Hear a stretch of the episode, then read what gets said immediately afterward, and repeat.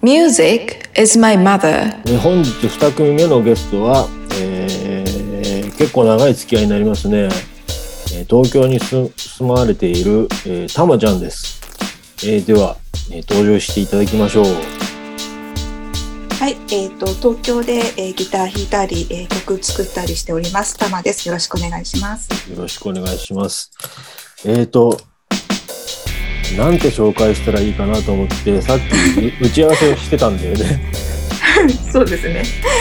もともとインターネット上であの短歌五七五七七だっかそうそう。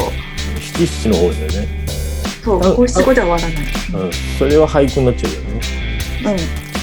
そう短歌の投稿サイトみたいなところでそういうコミュニティがあってで当時、えー結構このなんていうの掲示板って言ったらいいのかな。そこでよく交流,、うん。交流してた人で、えーそのうち一緒にホームページの運営なんかをするようになってでよくよく聞いたらお互いバンドをやってると。お音楽が好きだっていうことで、結構意気投合した人でもうすごい長く長い付き合いになってます。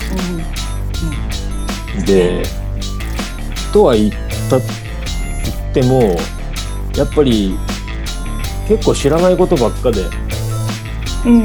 タムちゃんについて。なので今日は、えっ、と、今までの音楽のね、経歴だとかね、そういうのを少し掘り下げた話を聞きたいなと思っているんです。はい。そもそも、えっ、と、一番最初に楽器を持ったとか、あの、バンドを始めたとかってどう、どのくらい前、とかいつ頃に一番最初は、うん。もう物心ついた時から楽器すごく好きで、うん。あのもう幼稚園入る前にピアノ欲しいって親にずっとねだってたんですよ。でピアノは小学校になるまで買ってもらえなかったんだけどでも小学校でピアノをやってでその後、まあ中学校入った時にあの引っ越しちゃったんでピアノを習い続けることはできなかったんだけど、あのーまあ、ブラスバンドに入ってクラリネットとか途中でちょっとパートチェンジしてトロンボーンとかやってあそうその時にちょっとなんか遊びでドラムセット叩いたりとかしたんだけど。ま、マルチじゃん。でもドラム全然あのうまくない。あのよく休憩時間に他の楽器触りたくなる病の一環であのやってて、うん、え、じゃあ何、まあけ鍵盤や、ピアノで鍵盤やって、うん。管楽器やって、うん。それで打楽器やって。まあ、打楽器はまああまり入れなくていい、うん、そんで、えっと、高校生になってた時はあのもう部活やめちゃってたんだけどうん。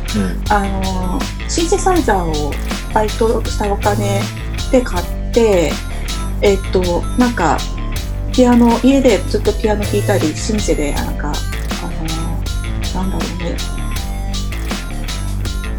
この割とねなんかマルチトラックでレコーディングができるようなやつだったので、うんシンセサイザーの中に組み込まれてるうん、レコーディングなんかできるようなやつ？うん、そうそう。それで、なんか、曲のようなものを作ったりとか、あの、イメージ的にはなんかゲーム音楽みたいな感じのインストゥルメンタル、うん、作ったりとかして遊んでて、結構じゃあ早い段階から曲作りとかしてたんだね。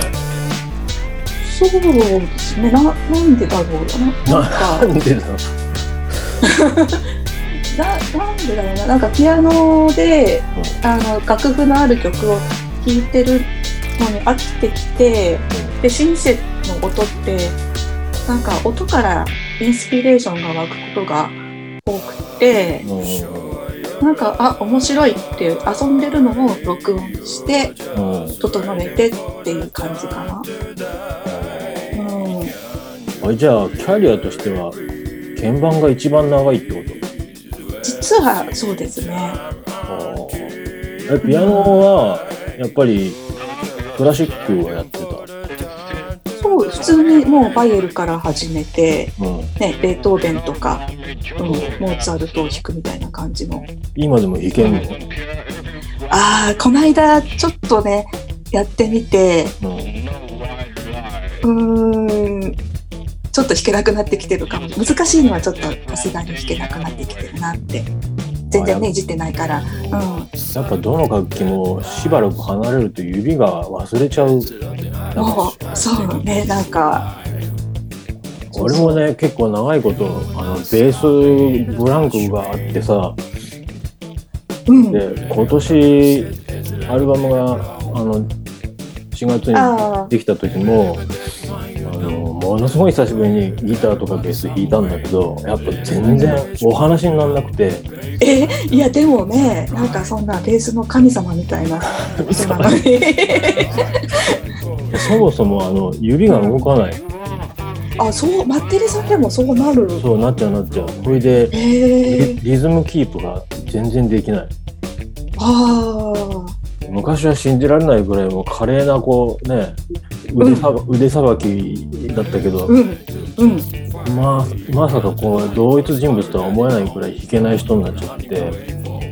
結構特訓したね、あ、やっぱそうなんだ。うん、やっぱでも弦楽器に限らず何でもそうだねきっと。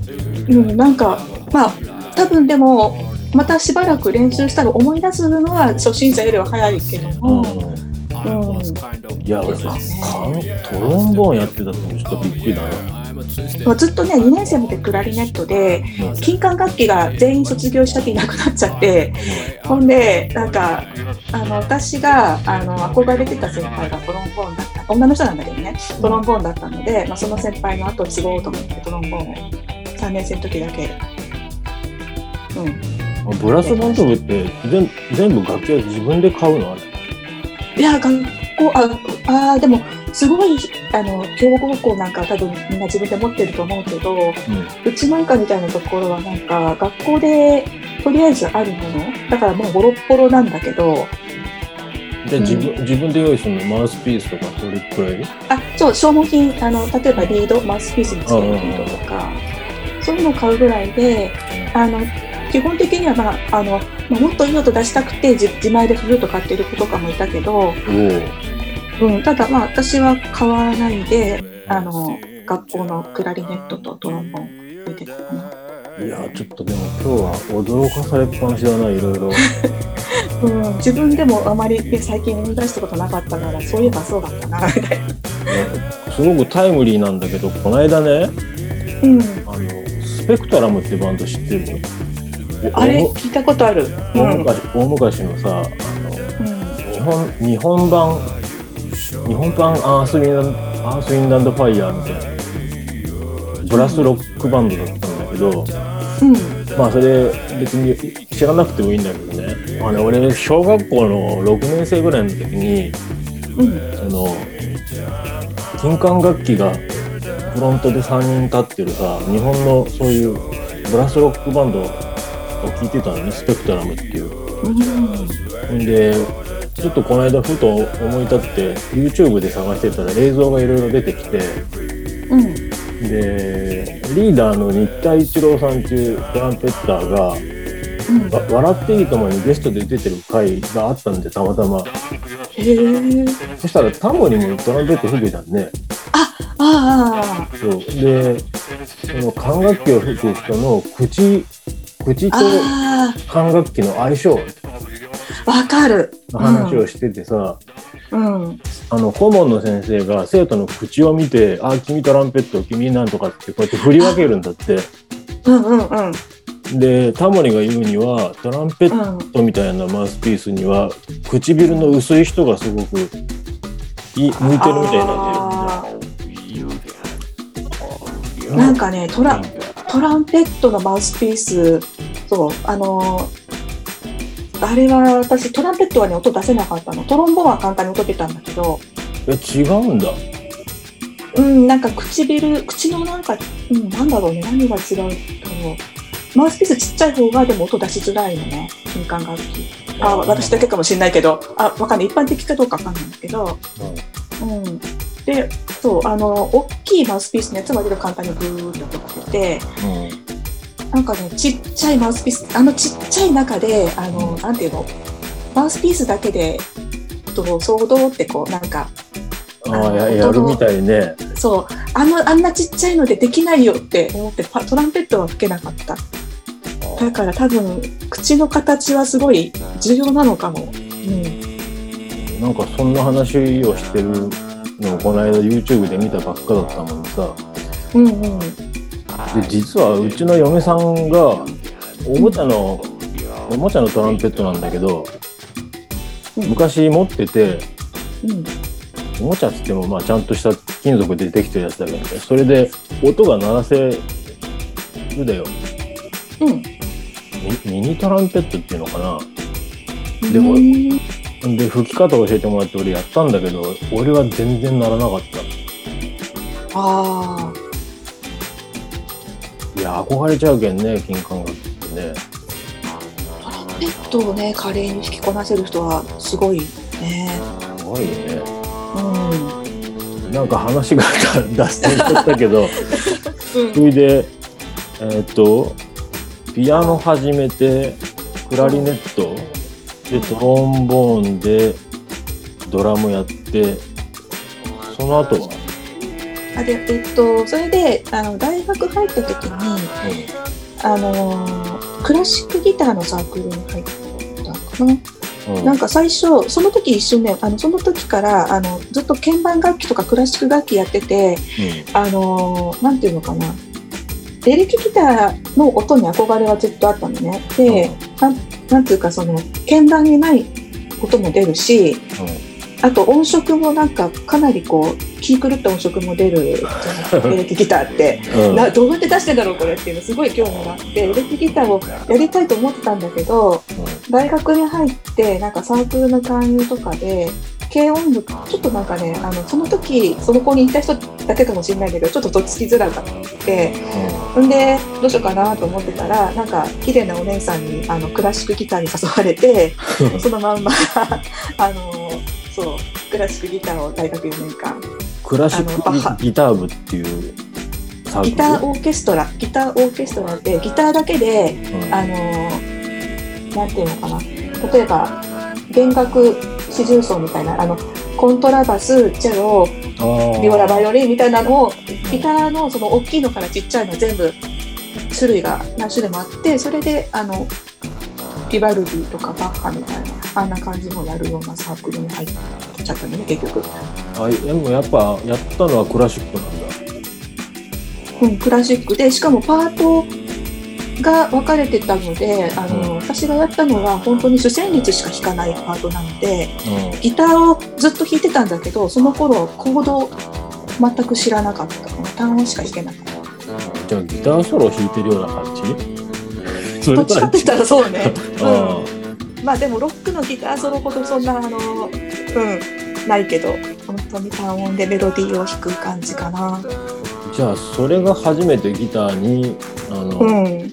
コンタクトした時だったんだそう。でそれがエレキギターに変わってったっていうのそれはどう？が収集だだからエレキギターの音はずっと憧れてたけどやんなかったなと思ってうん。就職して初めてボーナス出た時に、なんかふっとこう気になったギターが気になってるかなんかパッと、うん、ギターが気になって買ってみて、うん買ってみたのであのなんかメンバー募集みたいなのを見てその時に集まったのが結局ギタリスト4人でギタリスト4人でなんかブルースのセッションみたいなのをずっとあのしかもギタリスト4人だからあの持ち回りで誰かがドラムを叩く叩くみたいな、うん、ノリでギタリストギタリスト4人集まってるけどその4人でバンドをやってたって感じ、バンドなのかな？うん。あでも一応そうなのかな？バンドっぽいことをしてた。遊んでた。ちなみにさ、その1本目のギターは何を買ったの？あそれね結構ねあのわウォシュバーの N4 っていう布べってんコートモデルをいきなり買っちゃったのね。ああすごいですわね。あの見見た目見た目とあと手に持った感じでわあかっこいいと思って買ったんだけどあれチューニングがすごい大変なのね。えーどういうふうに？あのほらヘッドのところにナットロックがついてる。ああスタインバーガーみたいなのが。うん。そう。なかなかねあのいきなりあれを弾きこなせるとどうして思ったという感じなんだけど。うん、でもその時それを使っててその後すぐにあのお下がりでレスポールとかもらったりしたんだけどね。レスポールをもらった。あレスポールはそうその後あのその後その話を聞いてバンドに誘ってくれた会社の同僚があのそうレスポールの方が弾きやすいんじゃないっつってうん。くれたっていう。あくれたんじゃないかちょっと安く売ってくれたのかな、うん、あの今でも使ってるあの白いレスポールでえーっとねエリコンのレスポールだけど結構気に入ってる。ちなみにスケールは？えあえーっとねスケールごめんいロング？やロングじゃない。えじゃあ今でもやっぱそれが一番弾きやすい？うん慣れてるかな。ただ最近はねストラトを弾いてるけどそれはロングスケールかな？あのけそう。最近ちょっとコピーしてる曲とかがあの触れてかなくなってきたのとあとそのコピーしてる人がうん。あのねそっちストラト使いなのでちょっと話して、うん、ちなみにギター何本持ってんの？今はあでもギターそんな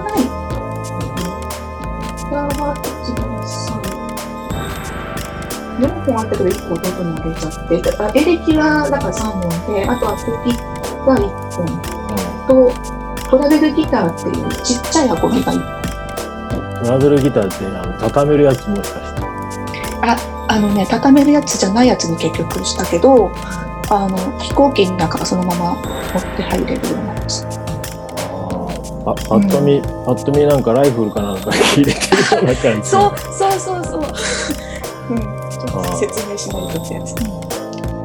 えー。で最近やってる音楽でベースも弾いてるんですよベース、うん、ベース今2本。持ってる。ベースはでもね、もっと練習したしないとって感じだけど、あの、うん、これでギターにどっぷりハマっていくわけなんだよね。そう、うん。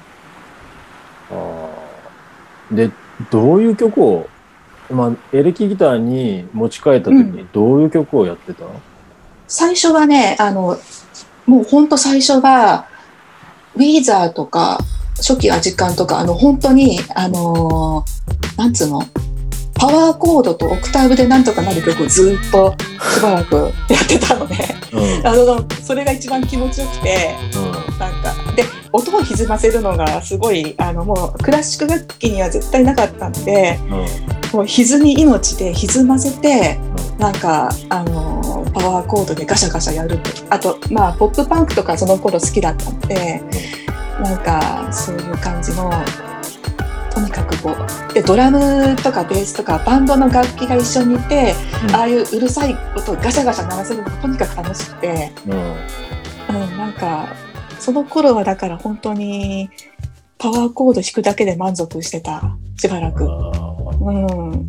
えちなみに歪ませてたのはアンプで？えっと、マルチエフェクター一番最初に持ってて、それもなんかあの、そのギターを売ってくれた同僚のお下がりなんだけど、で、その後自分で、あの、ボスの、あの、なんだ、ディストーションとか買ってうんやってたかな。うん。女の子がエレキギターに目覚めてくる過程っていうのも面白いねなんかね うん、他の人がどうなのかわかんないけど、なんか、でもああいう、なんか、うん、かっこいいなって音が、歪んだ音が、とにかく。うん。そうなんだこれでえっ、とぼちぼちなんか曲をかけたいなと思うんだけどあ、はい、はい。えっ、とさ今最初の方でピアノでもう曲作りをしてたとかいう話が出てたもんでうん。オリジナルどうだかねと思って、あ、はい。これねえっ、とメイっていう名前ではい。作ってる曲じゃんね。うん。えっ、とアーティスト名メイっていうメイ、えー MAY メイっていうんだけど、メイ。えーえーとちょっとねあのどういうイメージでこの曲を作ったか。ああ。この曲、そう、サンクチュアリって曲なんだけど、これは、あのー私が、去年、一昨年、一昨年ぐらいかな。あのー名古屋のうん。うんセントレア空港の近くでライブがあって、あの辺に泊まってたんですよ。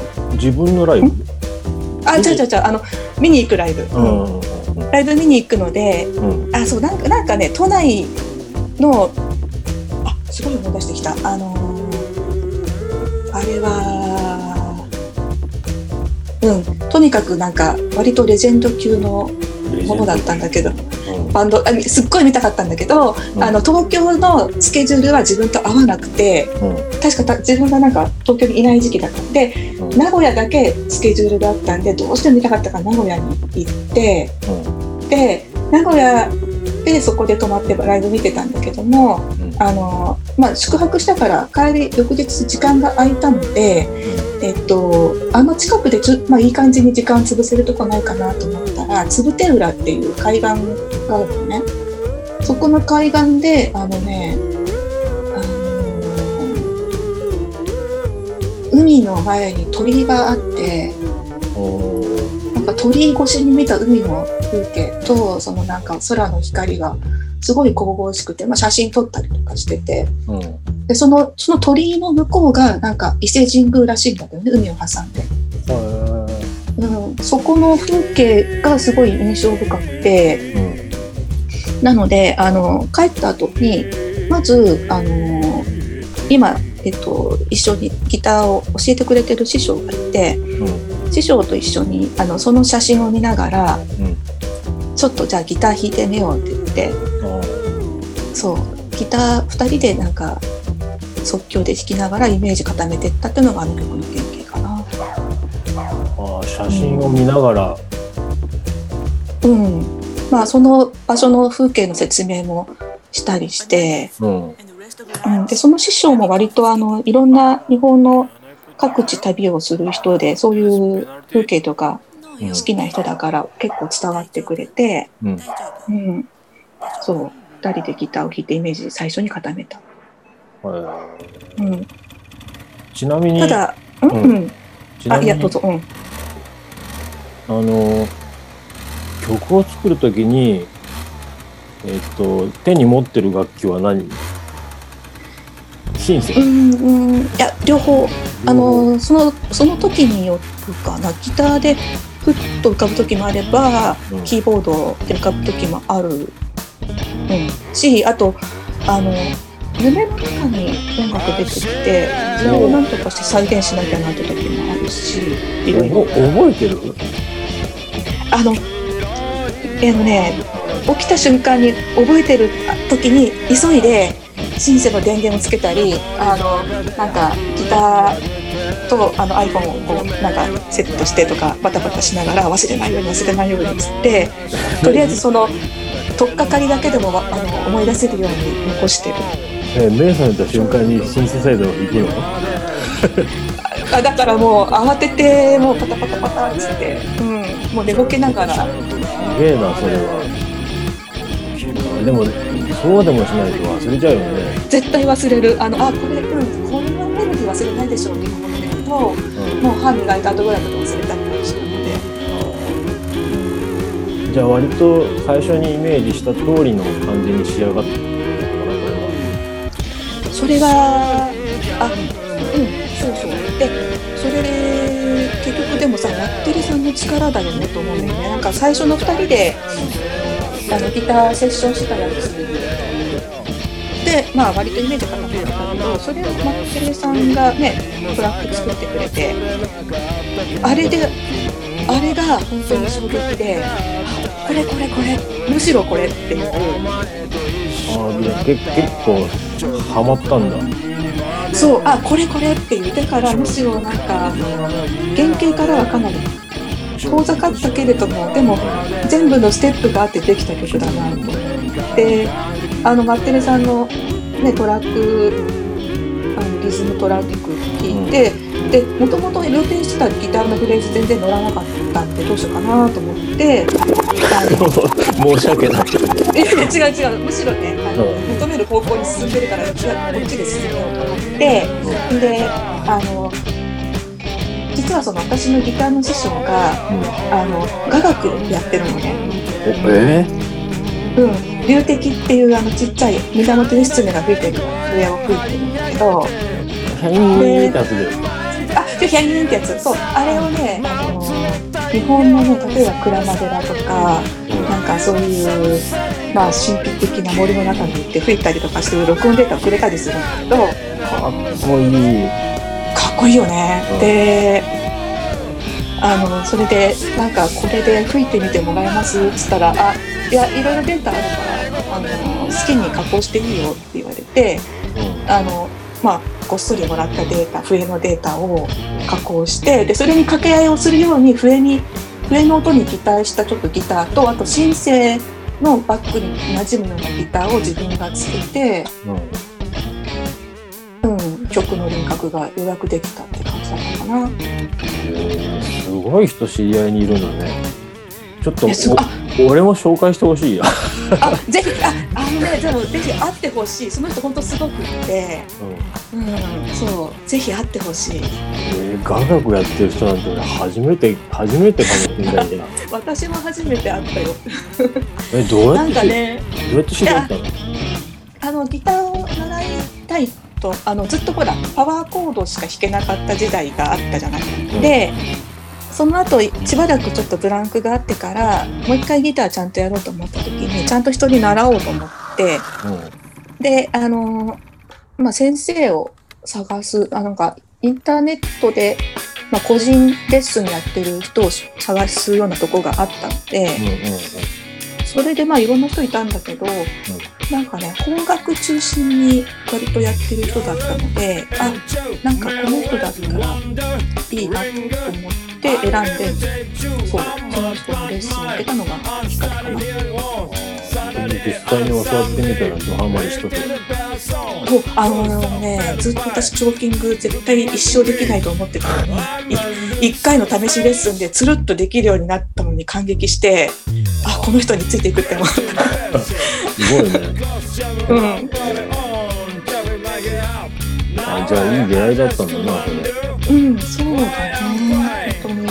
今も今も継続中、うんそう、一緒にや、そう、もうレッスンもしてもらうし、あのー、曲作る時にね、結局やっぱり、私構成とか、あと、あの、メロディーとかやっぱりうまくないので、自分でまずこうこんな感じにしたって言って、もうあのいろいろ見てアドバイスもら必ずもらったりするかな。うん、だから私が作った曲とか言っても結構ね半分ぐらいもう、うん、いろんな人の 力が入ってるんですよね。ここれ音源自体にその先生が参加してる？あ笛がそう。笛の音がそう。ギあギギギターはねギターは結局私が弾いたもうねギターをさ本当は先生に頼んだ方がうまいんだろうなとか思いながらでもちょっと自分で弾きたいなと思って自分で弾いてただねこれのバリエーションとして例えばどんどんギターを足していくんであればぜひちょっと先生のギターと掛け合いとかで足していきたいなと思ってるんだけど。うん。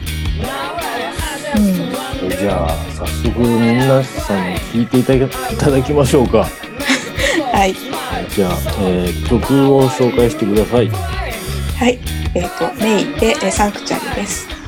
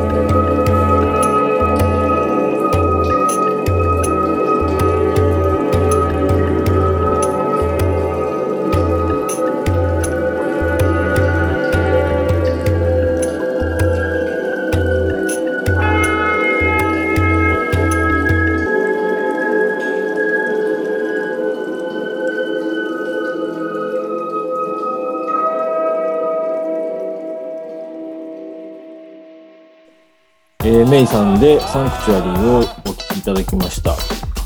えっ、と、なんかジャンルとかカテゴリーとかあんまし言いたくないんだけど、これはどういうか 部類になるのかな？えー、アンビエントなんですね。ああー、やっぱ、やっぱそれでいいんだよね。多分あの私がねこれをこの形でいいなと思ったのもうん。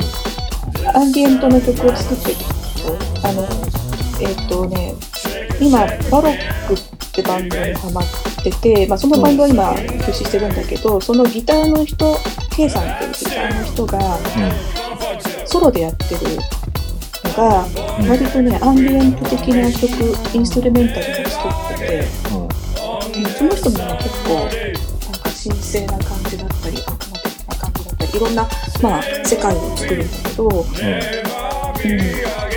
それのに影響あるかな。じゃあ、今すごくリスペクトしてるアーティストの一人。うん、うん、影響を受けてるしリスペクトしてる。あの普通にあのギタリストとしてもそもそも私が出したい音を本当に出してる人で、あのーなんかね空間うん。的な感じがすごく綺麗にあと、うん、空間感が素敵でしかもあの作るメロディーはそれでいてポップで、うん、そう。でちょっとこうシューゲーザー的な要素もあり、うん、ありとあらゆるところでなんかあ理想の音出してる人だなって。うん。うん。今その人が一番最もうんリスペクトしてるアーティスかなうん。トこれもうなんか話また遡っちゃうけどうん昔すごく洋楽のイメージが強かったのねタモちゃんうんうんうん。でまあ仕事でも海外あちこち飛び回ってる人だったから海外で実際いろんなライブを見たりとかしてうんうん。もう国もいろんな国に飛んでたって言ってたりして。うん。もう本当イメージとしては洋楽の人だと思ってたんだけど、うん。えっ、とその当時、うんうん。ドドハマりした海外のアーティストとかうん。具体的に言ってもらえると、あえっ、と例えばサンフランシスコにいた時はあのーグッドシャーロットとかシンプルプランとかのポップパンクあとサム41とかうん。あの辺をすごくよく聞いていて。どの辺？どの辺だろうね。いや全然な全然わからないわ、えーっともね。も申し訳ないけどわからない。どう説明したらいいんだろう。うーんとね、あ、わかった。えっとね、同時期で、あれだと、グリーンデーとかに、まあ、近くはないけど、まあ、グリーンデーみたいなあたり、あたり、違うかな？なんだろうね。うーんとね、難しい。ここでパッと流しちゃうんだけど、ちょっとね、それだと雑音になっちゃうからね。うん。それは年代的には何年ぐらい？2000年代前半2000年代前半に、うん。当時タモちゃんからおすすめししてもらった人でさヌーノベッテンヌーノベッテンコートはいはい。うん、うん、うん。確かねあの当時はタモちゃんがずっとヌーノヌーノ言ってたと思うんだよあヌーノのね、ソロは、そうそう、アメリカに行く前によく日本で聞いてた聞いてた。あアメリカに行く直前ぐらいかな。うんなんか、あの、エクストリームはあまり通ってなくて、ヌーノのソロからいきなり私も、あの、あ、あの、自分が買ったギターの人だっていうんで、うん。そう、ヌーノのソロね、すごいえ好き。えうん。えええふじゃあその最初に買ったギターはヌーノベッテンコートって人がどういう人か知らないで買ったヌーノベッテンコートモデルだったの？そう。ああそうそうなんだで、だから、なんかライブとかでギター持ってると、いろんな人に言われるんだけど、うん。あ、そうなんだって思いながら、なんかそう、うん。このこのギターヌーノベッテンコートモデルって言うんだっていう感じだったんだ。うん。じゃあ後で繋がったってことそれ。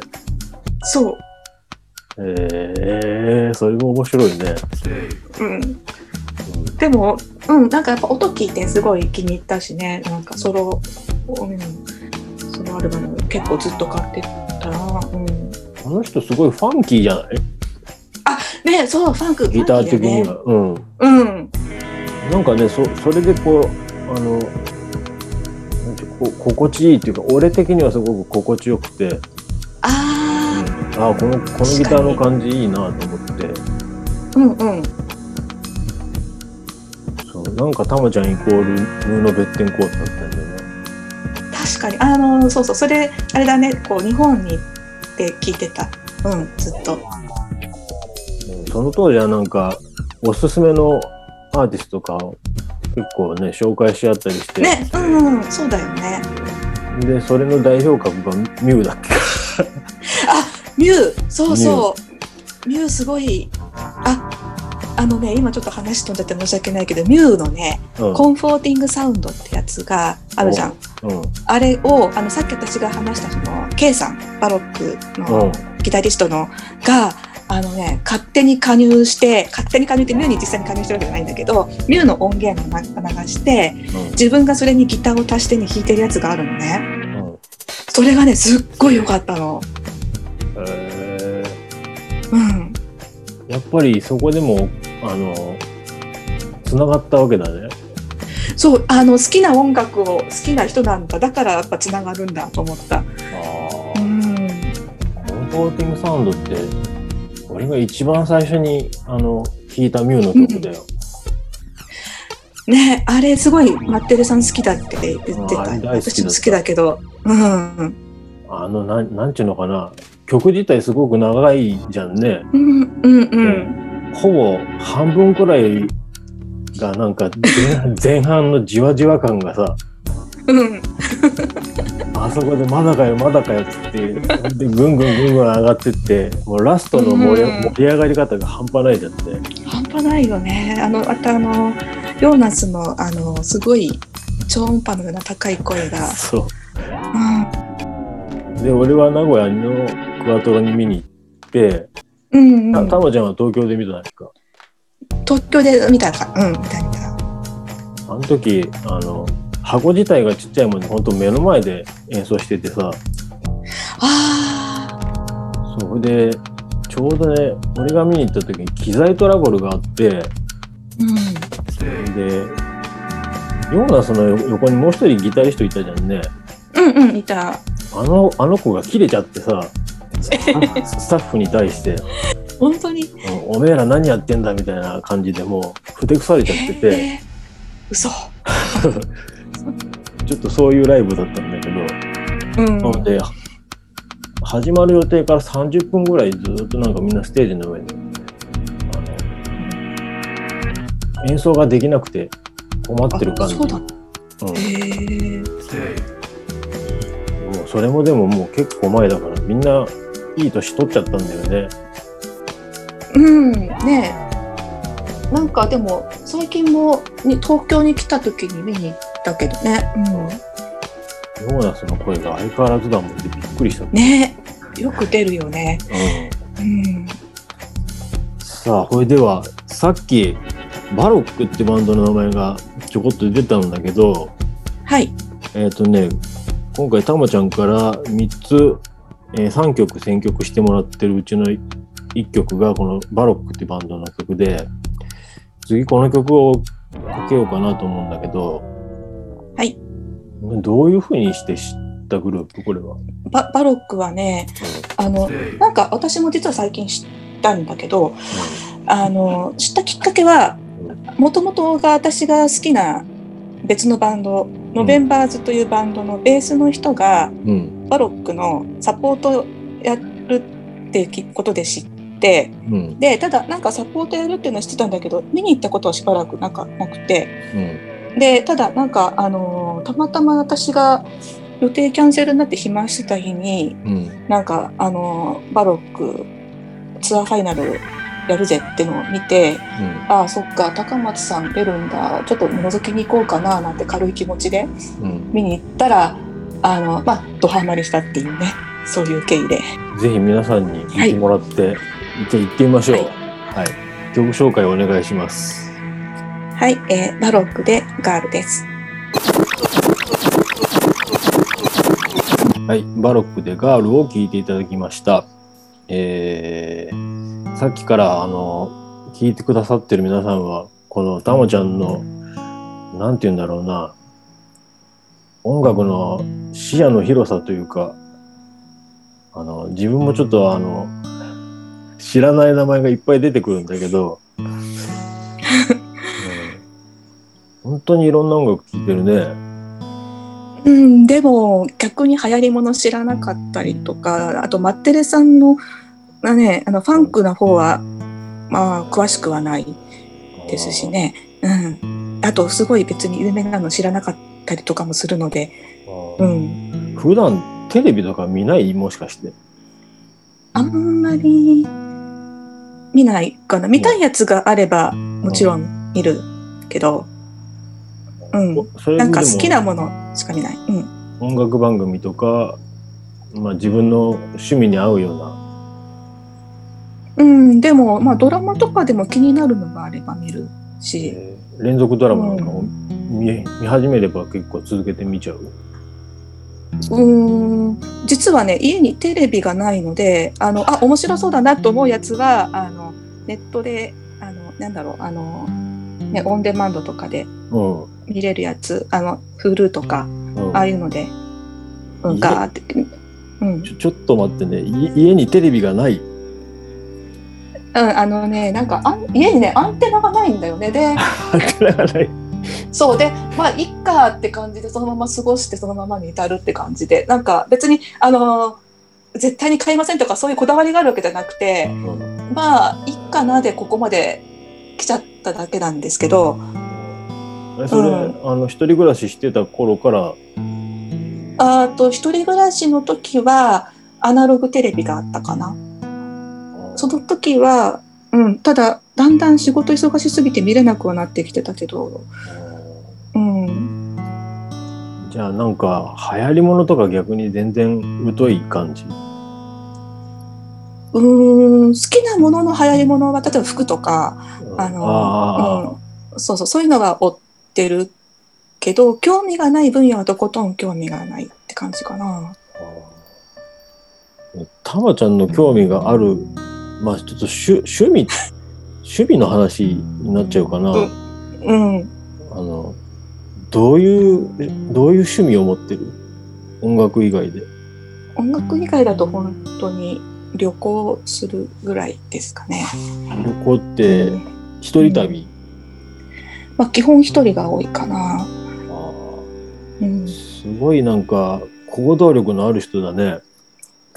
すいやうんただ単になんかこうフラフラしてるだけなんですけど、うん、これささっきあの録音前に打ち合わせをしてる時にさうん、この辺の話ちょっと出たじゃんね。うん、あのこれに乗っちゃったらどこへ行くのかなって 本当に本当に行っちゃったことがあるって。ありますね。あいや本当通勤が嫌すぎて、ーうん。うん、あの特に最初に就職した職場があの割とひどいとこだったんですけど あのなんかね偉い人が逮捕されたこともあるようなとこなんですけど、はい。まあ、それはそれは置いといてなんかそうそう。でなんかもう嫌すぎてうん。で実実際現実逃避の旅に出ちゃったことがあると。あります。はい。はい、でその旅行した先でどういうところを見て回る？うん日本だとやっぱお寺とか庭園お庭なんだろう日本庭園とかの、うん。そういうぼーっとできるところが好きなので。あそうだ。多分ね、これ今いい話出たや、うん、石か石川県行ったことある？っ金沢に行ったことがある。ていうと兼六園。うん兼六園。とあと武家屋敷をいついくつか巡った。ああうんちなみにねあのこの番組やってるの石川県の河北市ってところのコミュニティ FM なんだけど、はい。自分も過去に1回だけ石川県には行ったことがあるんだけどもう普通普通にベタな観光コースであの兼六園行ってうん。あとは正式な寺の名前わかんないけど忍者寺っていう寺があったわかわかんないよね。あいやでもなんか寺だったかななんかそういう建物はあったなっていう記憶がある。中入るともうちゃんとあの案内する人がいてさ。うん、うん、なんていうのかな。いろんな仕掛けがあるんだよ。こうよくほらうんうんうん。ふふすまみたいなところにこう張り付いてくるって回って 消える術とかあるじゃんね、そうそういう仕掛けがいろんなところにある。いわゆるうん。ぞ俗に忍者寺って呼ばれてた寺なんだけどあとはそうだな帰りに福井の方回って東尋坊行ったりとか。まあほ北陸。ああいいな。だよね、うん、なんかね普段見てる太平洋と違ってね向こうの海は色色がちょっと普段見てる海の色と違ったんだけど。うん。いやでもすごく綺麗な場所だったのは覚えてるんだけど。うん。なんか石川県にちちなんだ話とかない？ちなんだ話。石川県、うん、なんか21世紀美術館とかね行った時にうん。割と地元のなんかトンボ玉作るアーティストの方とかうん。あとまああのねオリジナルの指輪作る方とかうん。なあなんかね機会があってすごいたくさん話したの覚えてる。なんかすごい楽しかったなんかねあのー東京でそういう活動してる人とうん。ななんかやっぱそのバックグラウンドとして金沢のなんかああいうね金細工とかうん。ああいうバックグラウンドあるのかなってちょっとうっすら思ったような。うん。さすが。いやなんかなかなかみんな北陸地方を訪れたことがあるって人があんまりいなくてね。うん、この話振っても話が膨らまなくて困ってたんだうんで国内だと神社とかお寺なんかを見たり、ああと美術館かな、うん。うん。海外行った時は？海外はもうねもっぱら教会を巡りますね。教会、教会。教教会のどういうとこが好きなんかね謎に安心するんですよ。あの石造りの建物の中でなのあれすごい静かで、でなんか結構あの直射日光苦手なんだけど、まあ、日光もあんま刺さなくてみたいな。なんかすごい最初旅で疲れた時に教会入ってすごいほっとして。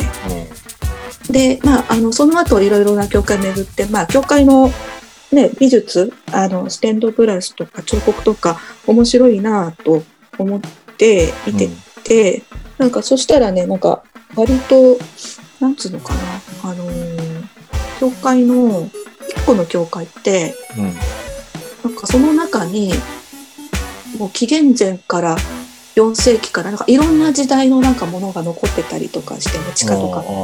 地下になんかそのねあのキリスト教じゃない時代のうん。あの神殿の跡が残ってたりとかえなんかずそうずーっとなんかいろんな人がこの場所を大切にしてきたんだろうなみたいな跡がすごい面白いななんて思ってずっとあちこち見て回ってるんだけど、ー一番うん印象残ってるのは、そのねやっぱローマでうん。地下にあのミトラ教っていうその古いキリスト教が入ってくる前のなんかその神殿の跡が残ってるサンクレメンテ教会っていう教会がローマの市内にあってうん。そこは本当に教会自体がなんかもういろんな時代のこう地層みたいな感じで残ってて面白いなぁと思って、うん。さっきのねうん。とメイメイでメイっていう名名義で。うん。メイメイっていう名義で、あうん。のタモちゃんのソロ活動のメイっていう名義で「サンクチュアリ」って曲紹介したけど、うん。あのこれちょっと俺関わらせてもらった時にうん。写真の資料とかさその教会の写真とか、うん。あと結構多くもらったのが鐘の音。ああはいはい。うん。うん鐘の音いろんな音をあの音源ファイルもらって。なんかね、この音聞くとね、フランダースの犬を思い出すんだよね、なんか。あー。いや、わかるわかる。ハンホロンホロンホロン、ハランホロンホロンって感じ。うん。この鐘の音にもやっぱり、あの、心惹かれるものがある。あるある、すごくある。ああの音は、そうだね、ななんか惹かれるね。今回あれには使わなかったけど、うん。あ、でもね、あの、あのサンクチュアリっていう曲に、あれね、えっと、実は京都のお寺で撮った。水金窟ってなんか水の音がこうキンコンカンコンなんか木琴とか鉄琴みたいな音がするようなあのとこがあってその水の音をねうん。ちょっと混ぜてるんだよねずっと。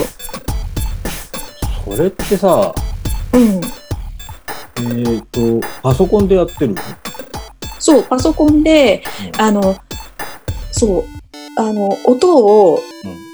あのかなり加工してるけどあの例えばいらないノイズの帯域をカットしたりとかあとまあなんかエフェクトエフェクト？って言ってもまあリバーブぐらいかな。うん。とかうん。俺なんかよりもよっぽどプロっぽいことしてない？してないしてない。あの、なんかね、あの、去年の1年でね、あの、その、さっきのまたバロックのケイさんの話になるんだけど、あの人が、あの、なんかね、自分でそういうのを作る過程を結構逐一、ツイキャスとかで見せてくれてたのね。ああ、音楽の制作過程。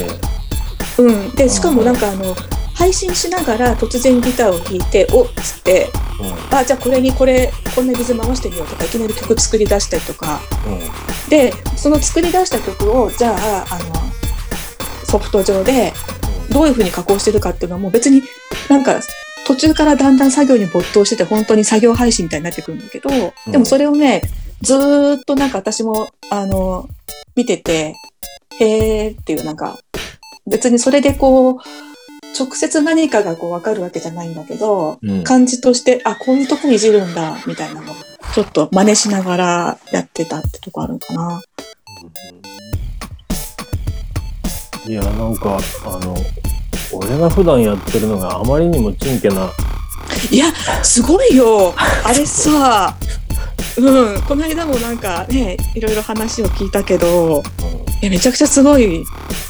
いや、もうそれしか手元にないから、もうそうするしかないんだけど、うん、多分、タブレットなり、もうちょいちゃんとしたものがあれば、ね、操作性全然いいだろうからさ、あ、操作性は多分そうだね。うん。いやもう、え、でもさ、iPhone であれ作れるってなんか腰抜かすよ、本当に。あーいや、うん、あのクオリティのもの作れるんだっていう。この間のあの広島の放送の。ディレクターさんは、うん。随分そこに驚いて、まあなんかそれ、それ一本でずっと話してたけどさ、なんかね、だって、うんえ？そ、そんなに、そそんなに、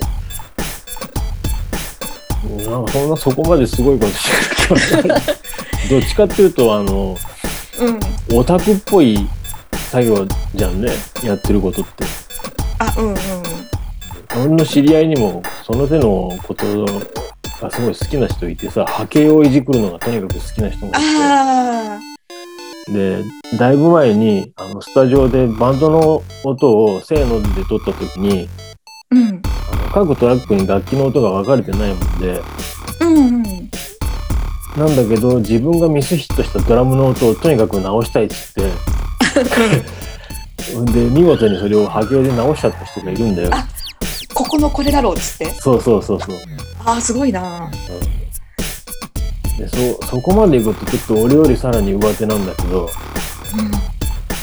これねあの俺がこういうことに手を出し始めたのはうん。あの最初は普通にループそのまんまいろんなループを重ねて「はい曲できました」みたいなんで満足してたんだけど、うん。なんか途中からこれ全然自分のフレーズが何も入ってないなっていうことに気がついてだけどサンプリングした音とかだとうん。あの単単体の音そのものにグルーヴ感がないんだよ何にも。ああ。要はさあの鍵盤にこう配列されてるスネアとかバスドラムとかああ、わかるかも。一個ずつトーントンって叩くと叩きっぱなしの音がそれぞれ鳴るじゃんね。うん。でループとしてあの収録されてるものってもうパターンとしてあの、うんうん。まあ、これドラムの話になっちゃうけどうんうん。ドラムパターンとして、えー、と1小節分だったり2小節分のものがもう収録されてるじゃん。うんうん。それをね細かくく切っていくとあの例えばスネアの音だけにしてもうん。なんかねその単体の音にすごいグルーヴ感があるんだよ。へえ。なもんで俺がドラムマシンとかを使わなくなっちゃったのはそこにあるんだけどでもそれちょっとわかるかな。私もあのーバンドバンドであのーなんだろうあの一時期そのなんかポップスやるバンドにいた時は、私が曲作った時にかなりしっかりデモを作ってメンバーに渡さなきゃいけなかったんだけど、あのーその時にドラムのでこんな感じっていうのを一応リズムパターンとかをさ、うん。まあ、自分で叩くわけにいかないっていうか持っていけないからそういうの引っ張ってきてイメージでやってたけどなんか違うんだよなってずっと思っててうん。しっくりくるのがなかなかないなっていうのはずっと思ってたからそういう風に作らないといけないんだよね。いけなくはない。うん。うん。いけなくはないんだけどあの自分の持っていきたい方向性にどうもドラムマシンとかだとどうしても作れないグルーヴ感があってなんかいじってるうちにそういうことができるっていうのが分かって。スネアの音だけを切り出して自分で配列し直すってこと？配列したりとかあとコピーペースト、コピーペーストでどんどんスネアの音を例えばあの4小節前にいわゆるフィルインみたいなものを作りたいとしたらあんまりいっぱいいろんな音ごちゃごちゃ入れるとそれこそちょっとラぽくなくなっちゃうもんでうん。本当にシンプルなタタタンとかタタンとかっていうようなそういう簡単なフィルだったらあのコピーペーストしたのを2つ貼り付ければいい話になって。あで逆逆にあのバリエーションが少ないんだけど本当バスドラ、バスドラムとスネアだけのフィルみたいな感じになっちゃうんですよね。それでベベースのフレーズを作った時に最初から収録されてるループの音とどうも噛み合わない時があるね。そうすると、えーベースのラインを変えたくないからじゃあドラムの方を作り直そうって波形をこう切ったやつをこう右から左に移したりとかしてベースと同じようなあのしたら意外とそれが良かったんだよね。こういうことをやりだしてってあれ結構無料のアプリのくせにいろんなことができるんだなっていうのが分かってさ、もしもしかしたらこんなこともできるんじゃないのかなって、えー、とインターネットで要はマニュアルみたいなのを探して、えー例えばそうだな。フェードインフェードアウト機能があるのとかさあるのかと。かああ、なんかそういうのもママニュアル自体がないもんだからインターネットで探すと意外とガレージバンド使ってる人がそういうのを投稿してくれててうん、行き詰まった時はやっぱりインターネットで調べてあこんなことやっぱできるんだっつって、結構いろんなことできるんだね。うん、大体のことはできると思う。へえ。まあもちろんねそのループ音源ばっか使ってるわけじゃなくてちゃんと自分でギターも弾いたり弾いたり。するんだけどドラムの音だけがどうしてもさあのバランス？あ特に俺の場合ドラムの音も iPhone で撮ってるものででしかも、あのコンデンサーライトニング端子でこうコンデンサーマイクをブシュって刺すタイプの要はマイク1個で撮ってるものであ、うん。セッティングする位置によってバランス全然違うじゃんね。ああ、そっか、ドラムってね、ね結構本当はマイクあちこちに立ててるそうそうそうそう、うん、だけどそれをあのいざスタジオに入ってやってると録音する時間よりもセッティングしてる時間がすごく長くなっちゃうんだよ。うんうん。でそれ一人でやってると iPhone セットしたところに行って直してでまたドラムに行って叩いてで録音したのまた確認しに行ってってなんかね時間ばっか取っちゃって、あー気が遠くなるね。うん、だったらあのうちの中で別にふ布団で横になってる時でもさトイレでしゃしゃがんでる時でもさ好きな時に、ね、ドラムの音を作れる？うん。機能を生かそうと思ってやり始めたんだけど、えっと、もう一曲。はいさっきノベンバーズって言ったけどノーベンバーじゃないんだねこれ。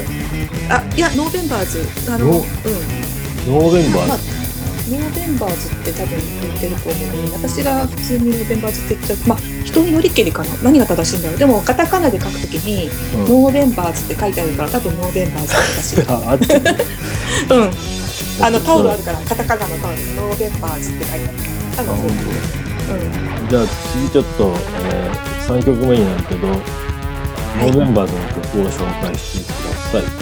はい、えーザ・ノーベンバーズで、えードグマです。はい、ザ・ノーベンバーズ、ドグマを聴いていただきました。っていうか、このドグマってどういう意味？なんだっけ？ねなんか私もねなん競技とかそういう感じで辞書で書いてあった気がするんだけどあ、これ、うん造造語じゃなくて、ちゃんとした英単語。ああの英英単語。そうそう。そう競技とか定説独断独断的な考えドグマだって。うん。この曲を選選んだ理由は？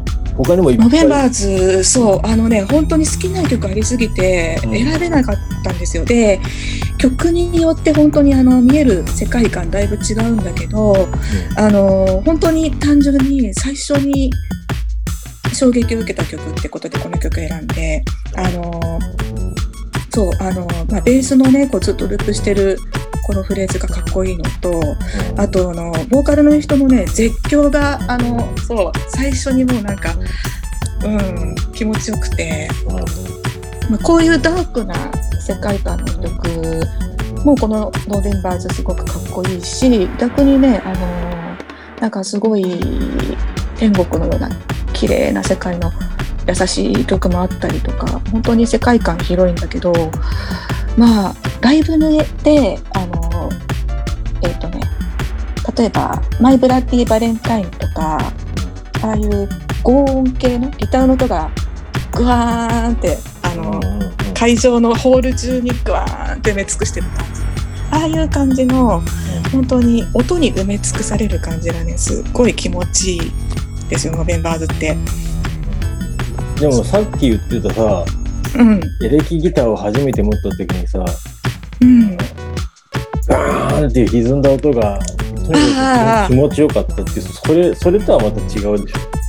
あーとでもつながってる今言われて気づいたけどそこにつながってるかもしれないあのもちろん歪みの種類は全然違うんだけどあの最初に私があ歪みってかっこいいなと思った歪みではないけどでもずーっと楽器続けてきてこういう音こういう歪みっていうかこういう空間音の空間を自分は作りたいっていう理想の音の空間を出してるバンドかもしれない。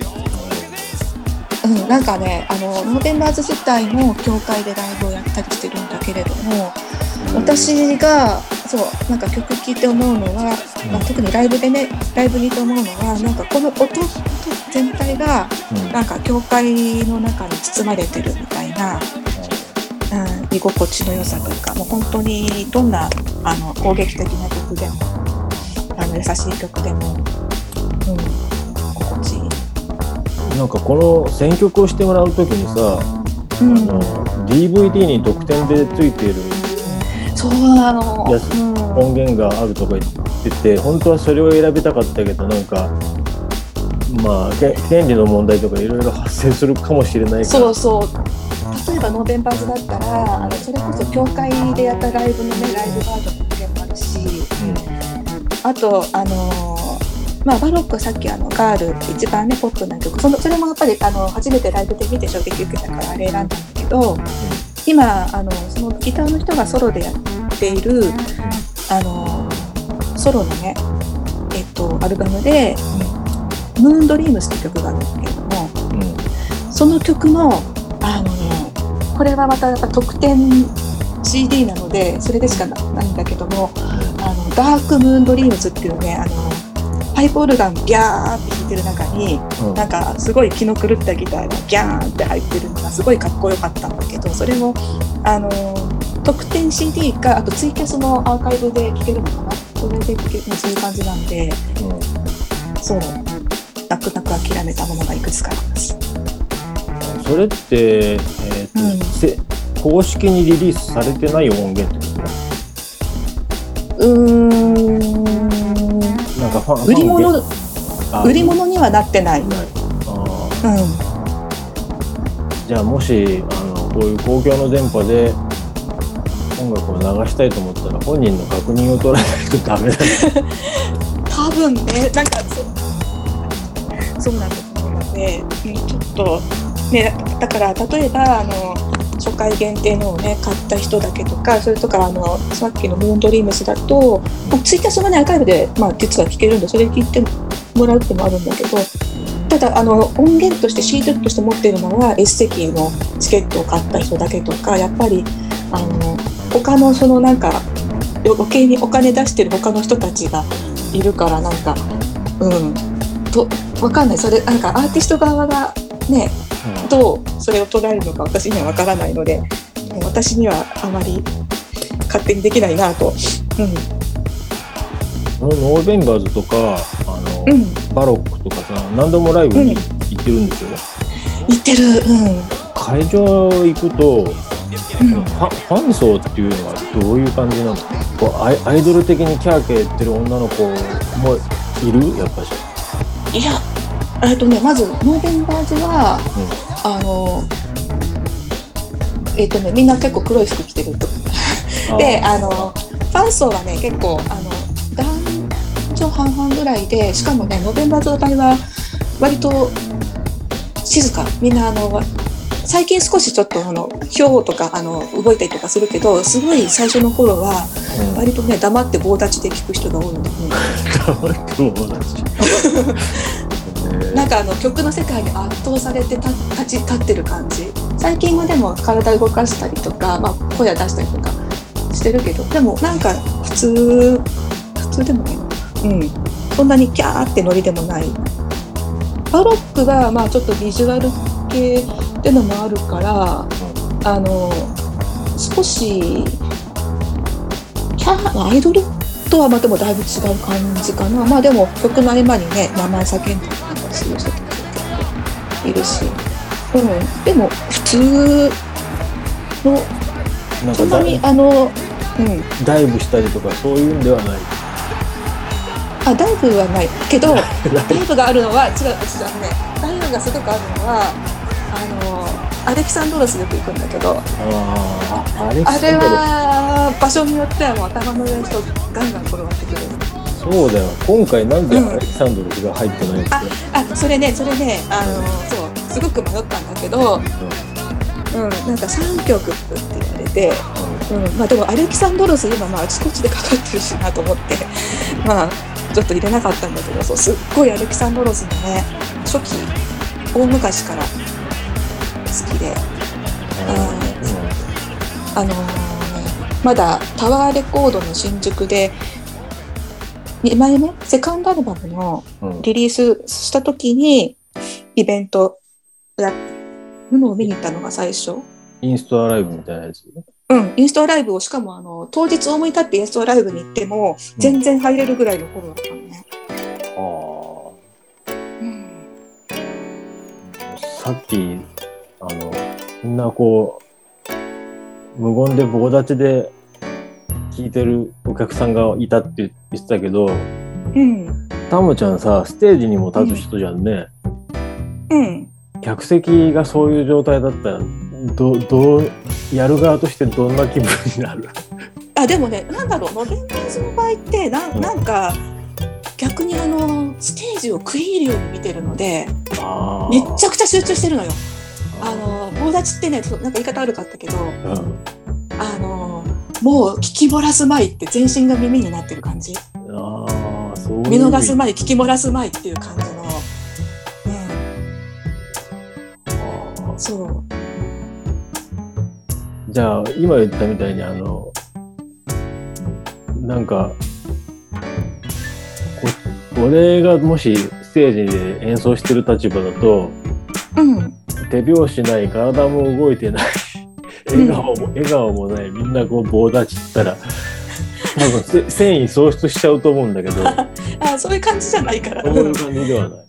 うん、私もなんかあの自分でライブやって、あのーはってこう空気がシーンってこっちにシーンってしてんだけど自分に意識がカッて向いた感覚を受けたことが一回あってそれはすごい気持ちよかったから多分それがずっとある感じだと思うんだよね。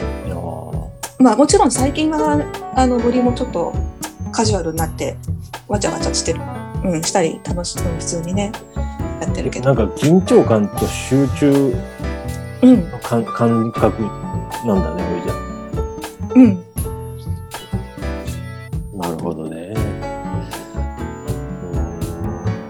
ちょっとあのまた話飛ばしちゃって悪いんだけど、うんとたまちゃんには俺のセカンドアルバムでライナーノーツ書いてもらったじゃん。うん。でファーストアルバムの頃から結構いいろいろ関わってもらっててえ英語の役ややってもらったりとか。うん。あと今年のアルバムでは歌も歌も歌ってもらってたり。うん3作結構関わってもらってるんだけど客観的にねうん。あのトータルで「マッサージテレサ」っていう音楽を聴いてうん。とまあ知り合いとしてではなくて一リスナーとしたらどういうイメージだ、一リスナーとしたら？俺の人間性云々じゃなくて音楽の話で。ああそうね。まあ基本的にはファンクベースのまあ気持ちいいグルーヴの音楽で。でもなんかあのすごいなんだろうね映画のようないろんな要素が入ってる、うん、音楽だなって思うかな。うん。そうファンクの、ね、ノリが気持ちいいなだけじゃなくて、うん。うん、人間感があるっていうか、うん、なんかね自分で今まで3枚アルバム作っててうん、どれにも共通してるんだけどうん、この間のその広島の FM でも盛んにスネークマンショーみたいなシャレの効いたテイストがあるって言ってくれてたんだけど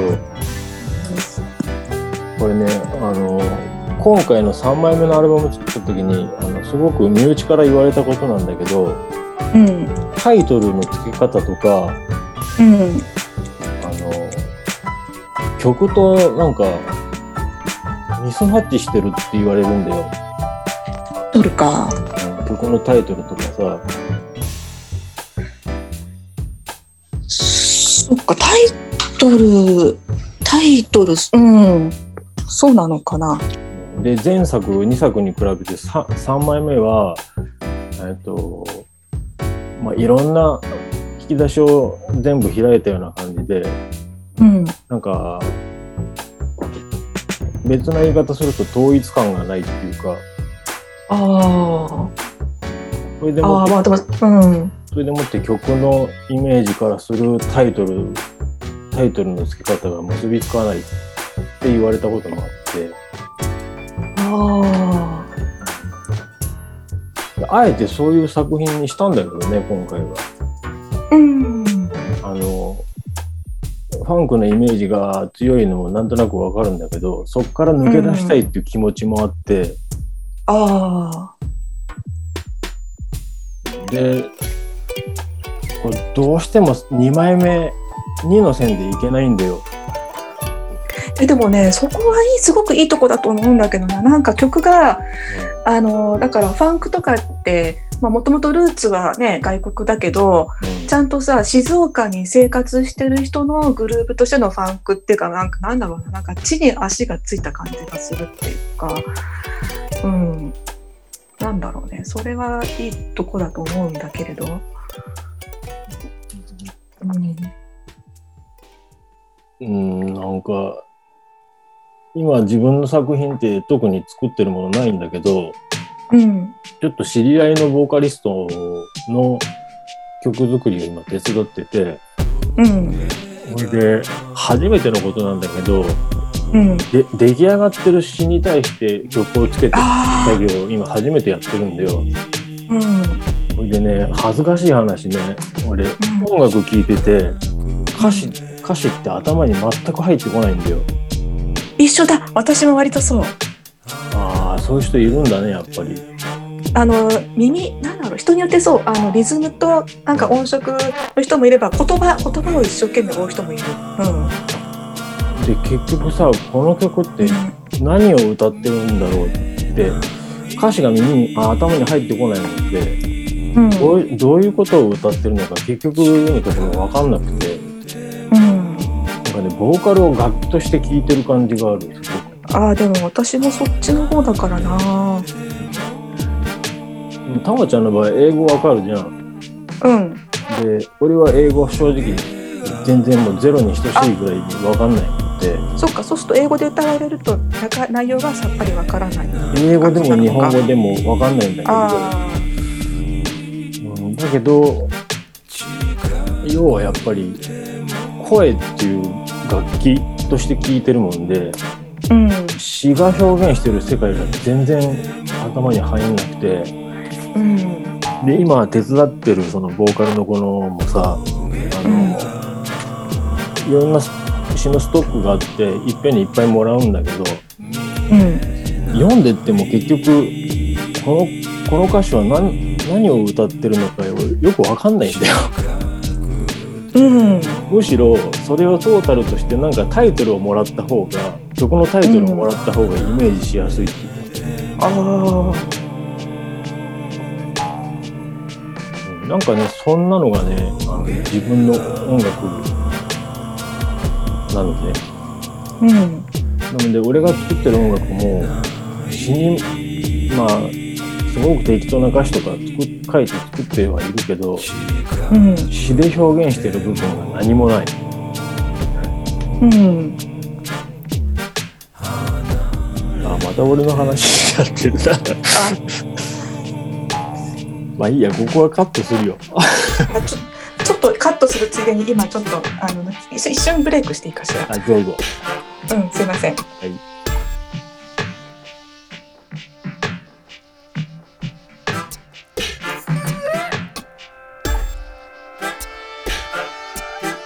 えーと、たまちゃん東京在住ってことでもう長いと思うんだけど、俺は逆に静岡から出たことがなくて、えーうん。東京で、まあみんな憧れて東京に行っちゃうけど、静岡の人はね、かなりの確率で帰ってくるんだわ。うん。東京で生きるってどういうことですか？うーんなんかすごく水が合う人には居心地がいい場所だと思うんですよね。私も実際ずっといっぱなしだし、あのねやっぱりいろんな見たい例えばコンサートにすぐ行けるとか、うん。まあねあのーなんだかんだでいろんなものにアクセスがあるから楽しいけど静岡にすぐ帰っちゃうと多分静岡すごい居心地がいいんだろうなって、うん、逆にそれは羨ましいかな。居心地が私あのあんまり実家周辺実家も生まれ育った場所じゃないんで今の実家のところが。なのでそんなにあのそのそこの場所に思い入れがなかったのとそんなに引っ越してあまり居心地が良くないなと思ったままあの大学進学の時にじゃあまあどこでもいいや住むのはって感じで引っ越しちゃったので、うん、でも、まあ、だからその大都会にずっと暮らしてるわけじゃんね。うん、こね20代の頃はよくライブ見に行ったりとか新宿とか行ったけど、うん、ものすごい疲れる。たった一日。あーでも確かに例えば通勤で電車乗るとすごいいっぱい人がいるからう人人がいっぱいいることによってなんか神経が疲れるのがあるのかもしれないね。んでもそれそういう世界だと思って生きてきちゃったから逆にそうじゃない世界大人としては知らないので、うん、なんかそういうものだと思って慣れちゃったのかなむしろ。だってね静岡であんなに人で賑わってる時ってお祭りの時ぐらいだけだね。だけどそれがもう常に毎日でしょ？あの新宿だ渋谷だって。多分もしねだからそういうので人がいっぱいいることに疲れるからもしかしたらあの自分放浪癖あるのかもしれないよね。で静岡みたいに居心地のいいところにずっと暮らしてたらうん。なんかもうそれで満足してあの暮らしてるかもしれない。うん、なんか今後ねうん、ちょっとまあへ変な話老後ですよ老後。老後、うん、老後田舎のあの山奥のなんかのどかなところであスローライフをあのしながら余生を過ごしたいとかそういう感覚はない、ーないですね。あのあこれが都会とか田舎ではなく単純に私が虫が苦手なので あの自然の中では暮らせないっていうのが一つあるんですよ。あうん、だからまあねスローライフには憧れるけど多分都会にいるんだろうなと思います。ーまあ、ん。都都会で生まれた人はもうそれが当たり前だもんね。うんでもね田舎に移住して生き生きしてる人もいるしまあ生まれたところで馴染む人もいれば、ね、新しいところで違う環境の方が馴染む人もいるから。そういう意味で私海外に行きたいっていうのはずっと思ってたかな。うん、あ暮らす場所として、そうあのずっと就労ビザ取れないかなって思ってたから、うん。うん、それ行くとしたら一人で行くの？いやだからねあの独身の時はさうん。一人で行くつもりでそうしたけども結婚したらそうはいかなくなったからでしょう、まあ日本に馴染もうと思って邦楽をいっぱいね聞き出して邦楽にはまったっていうの。が実は。そうそう。だから今はねあのすごい日本の音楽すごい好きだし周りにもねすごい素敵なミュージシャンが自分の周りにいろいろ助けてくれるからうん。むしろ日本に今はいたいと思うけど、うん、うん、最初はねそうだった。な。ラライブやったりしてさだんだんこう音楽を通じてバンド仲間っていうか音楽仲間がうん、うん、うん、広がっていくと思うんだけど、うん、アマチュアその東京の小さい箱でやってるアマチュアでもさ面白いバンド結構いっぱいいるでしょ、いるいるいっぱいいる。うん、なんかこの人ってなんか何か起きてくれないかなっていうような期待を持つようなバンドも結構いるでしょ何か起きてくれないかとメジャーになるとか。まあそう、うん、まあそれが一番大きい出来事っていうかそうかもしれないけどあなんかうん。でも本当にねこううん。すごい人ばっかですよね。うん、ででも例えば今私が一緒にバンドやってるねドラムとうん。ベースの人もうん。最初はやっぱり対バンでうん。出会ってあかっこいいなと思ってそんでたたまたまそしたらそこのバンドがギターがいなくなったってたサポートやってくれって言われてサポートやるようになってで今はあのメンバーとして別の新しくバンドその2人とやってるんでただまあちょっとね今あの怪我とかで活動が止まっちゃってるんですけどでも、うん、すごいそのリスペクトする人と一緒にやってきる機会とかできるからすごいなって思いますよね。あうん活動休止って言えばさ俺あのうん。質問事項の中に1個書いてあると思うんだけどうん。コロナですよコロナ、コロナ。うんうん。もうかれこれ2年こんな調子じゃんね。うん。それであのし静岡あたりじゃ密集してるっても知れてるじゃん。東京の密集の仕方に比べたら あの全然もうそうですね。あの比比率が違うというかさ。うんうんその音楽の現場はどうそっちは？ライブハウスだったりライブハウスはまあぼちぼちねライブや私たちまだ出てないけど、まあ、やってるしででもスタジオはすごいね予約取りやすいからガラガラなのかなでもスタジオ入ってない？今。今はあの入り始めてる。でうん。そうそうそう。ただ予約はすごい取りやすい、うん、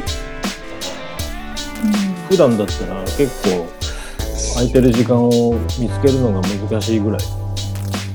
うん、だけどなんかこの日特には例えば今ねあの2人で入ってるんだけど師匠と、うん。あの予約し2人だと個人連で前日に連絡してまあ空いてるところに入ると安くなるんで前日連絡するんだけどあの何時ぐらいから空いてますかね？ちょっと何時で空いてますよみたいな感じだったりするんでいつでもいいですよみたいな、うん好きに入ってくれぐらいの感じなんで結構すまだ空いてるのかな。このでもね、うん、ライブ自体は結構長いこの暗闇の中でさうん、うん、閉店してったお店も多いんじゃない？結構ね有名どころのライブハウスもいくつか閉じちゃったしね。ニュースにもなったし、ね、結構厳しいですよね。まあねぼちぼちね本当、うん、うん、通常の生活普通の生活を送りたいとこなんだけどさ。うん、でたたまちゃんがその師匠とうん、やってるユニットで、うん、えー、と今後ねなんか音源制作なり、うん、今もうもしかしたらやってるのかもしれないけどうん。なんか配信をするだとかそういう予定ってある？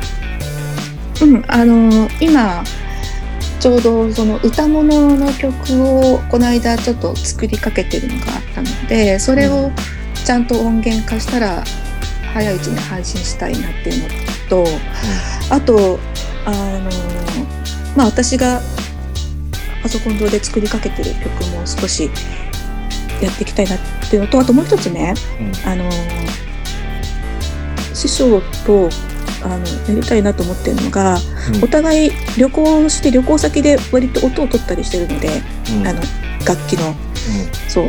なのでそのなんか旅スケッチみたいなものをこうなんかまとめてこうもうちょっとちゃんと作品化したら面白いかなと思ってて、それの作業っていうのはスタジオでやる？それともあの双方自宅にいてファイファイルのやり取りで作り上げていく。まあ今の時代結構いろんなことできると思うんですけどさそうね。あのー割とファイルのやり取りでやることもあるけどうん。今はあの特にコロナのあれがねでしばらくやってなかったけど、まあ、でも最近はあのスタジオであのやっぱりセッションみたいなのをした方があの分けるので面白いよねと思って、うん、でそれをまた持ち帰ってパソコンで作業してで多分最後は綺麗なバージョンを弾いてもらうことになると思うんだけど、うん、じゃあ近々あの作品として皆さんにお披露目をうん、するかもしれない。そうですね、うん、なんかホームページとか、えー、とインターネット上のココンテンツとか持ってる？えっとサウンドクラウド。あとあの今あのアカウントだけ持っててまだアップしてないんですけどうん。あのできれば MV も作って YouTube に上げたいと思っています。ちなみにユニット名とかもえ全然まだ決めてないです。そう。決めなきゃね。うん。でも今は私のメインのソロメイズにあの参加してもらってるって形ですけどね。うん。じゃあもし今後その新しい展開があって作品が出来上がったよっていう連絡をもらえたら、うんうんうんあはい。のこの番組のツイッターの方で、えー、とアドレスを紹介することもでできるかぜひよろしくお願いします。はいわかりました。じゃあそろそろもう2時間経ったね。ね結構経ったね。2時間経ったね。そろそろ締めましょうかそしたら。はい。えっ、とまああの自分もそうなんだけど石川県に住んでる人間ではなくてあのしかも特に自分もたまちゃんもね、全国的な有名人でもなんでもないんで、ね。うん、だからこの人この一般人が2人ラジオで喋ってることにすごくあのお 面白いと思ってくれる人もいればなんだか、話がちん。ぷんかんぷんでわからないなっていう人もいっぱいいると思うんだけどうん。仮にこのラジオを今聞いてくれてる人になんか一言コメントをいただけたら。あはいそうですね。あの、まあ、石川県とか、まあ、石川県に限らず、まあ、いろんな、ね、ところに自分も旅行に行ってそこからいろんなインスピレーションを受けて曲とかを作ったりしてるのでまああのそういう意味で、まあこれまあ、私の音楽に興味持ってくださったら嬉しいし、まあ、逆にいろんなところにこれからも行きたいと思ってます。じゃあ長い時間を。お疲れ様でした。お疲れ様でした。ありがとうございました。また新たな展開があったらさっきも言ったようにツイッターの方とかもねあの連動して紹介していきたいと思います、はい。えっともう今日の録音は、えーまあ、番組で放送する際はかなり、えー短めに編集しちゃうんですけども、えーポッドキャストの方で、えーできれば、えーフルサイズでノーカット版を、えー収録したいと思ってるのではいこちらも合わせて聞いてもらえたら嬉しいですね。あはいかなり、かなり普通に雑談してる内容なんでじゃあ、えーえーとあ、今日はありがとうございました。はあいえこちらこそありがとうございます。い、本日のゲストはたまちゃんでした。ありがとうございました。ありがとうございました。